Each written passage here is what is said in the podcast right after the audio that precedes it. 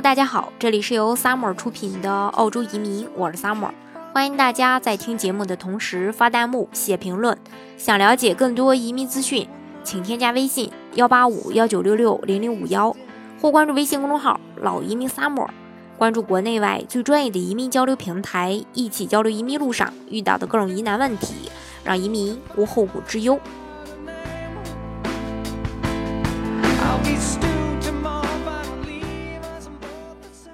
有很大一部分人在决定移民的时候，就会一直在纠结是要自己 DIY 呀，还是说要找移民公司来办呀？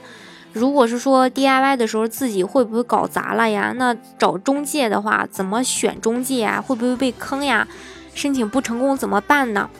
其实还没开始，自己就把自己给吓懵了，然后就可能会一拖再拖，然后拖到政策变了，拖到这个年龄超了，然后机会也过去了，才想起来这个申请来不及了。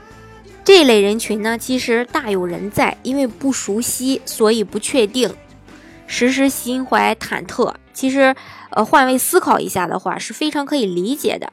那回来继续说这个问题，移民可不可以 DIY？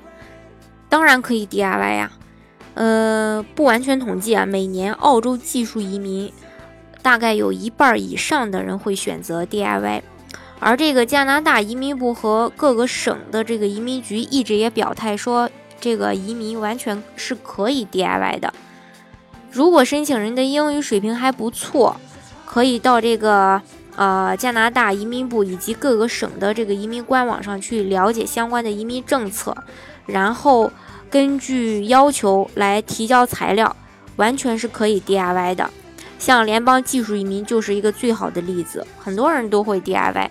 当然，如果说你的英语不够好，呃，或者说没有那么多的时间和精力、经验，然后也会担心自己申请出现各种各样的问题的话，那这个时候呢，呃，就建议大家去选择中介。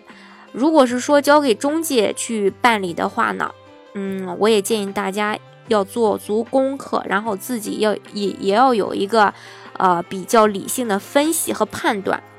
那当然，做功课指的是认认真的去收集各项信息，而不是说呃到处随便打听打听。基础的功课不做，被坑也是稀里糊涂的啊。如果说实在懒得做功课，也不知道怎么去判断，那。呃，就请大家选择相信。有的人选择了中介，又处处不相信，又到处打听，还是半信半疑，浪费自己和他人的时间。那这样移民呢，在办理的过程当中也是很难进行下去的。当然，很多人也听说过百分之百成功的这种宣传，也听到过说，呃，啥都可以包装过关。呃，如果说移民公司说成功率是百分之九十，甚至是百分之九十八以上的话，大家可能听了就感觉不是很有安全感，可能就会问说，嗯，人家能承诺百分之百，为什么你不能承诺百分之百？还有一种人就是说，要求必须办成之后再付钱，这样的要求我觉得不是很现实，因为中介公司在。办理的过程当中也付出了这个时间、精力，还有人力，这个也是需要成本的。所以说，呃，有这种要求的小伙伴，我觉得是应该可以去换位思考一下的。还有一种情况呢，就是夫妻双方其中的一方先带着孩子移民，那呃另一方呢在国内继续忙事业。但是问题来了，带着孩子先去澳洲的那一方呢？申请条件不够，这个怎么办？其实这里面就涉及到这个有舍有得的问题。那舍什么得什么呢？呃，国内的事业固然重要，但是家人的陪伴也同样同样是重要的呀。为自己和家人找一个未来的出路是更重要，总是需要呃舍得的。取舍之下呢，可能就会。在纠结这个问题了。不过这个问题大家也是可以这么考虑的：赚钱的目的是什么呢？是为了让自己和家人过上好的生活，还是为了得到账户上的数字呢？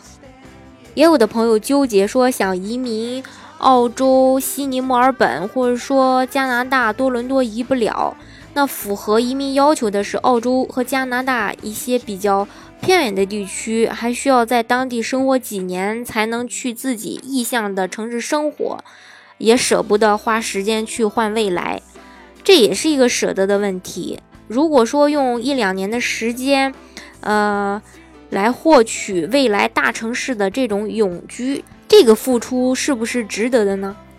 要知道啊，这个世界上没有那么多美好的事情不需要付出成本和代价的。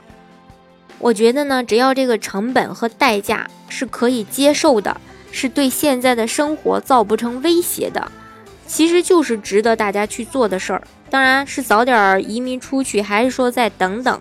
你等的等不起，这个呢没有绝对的答案，还是要看个人的一个选择。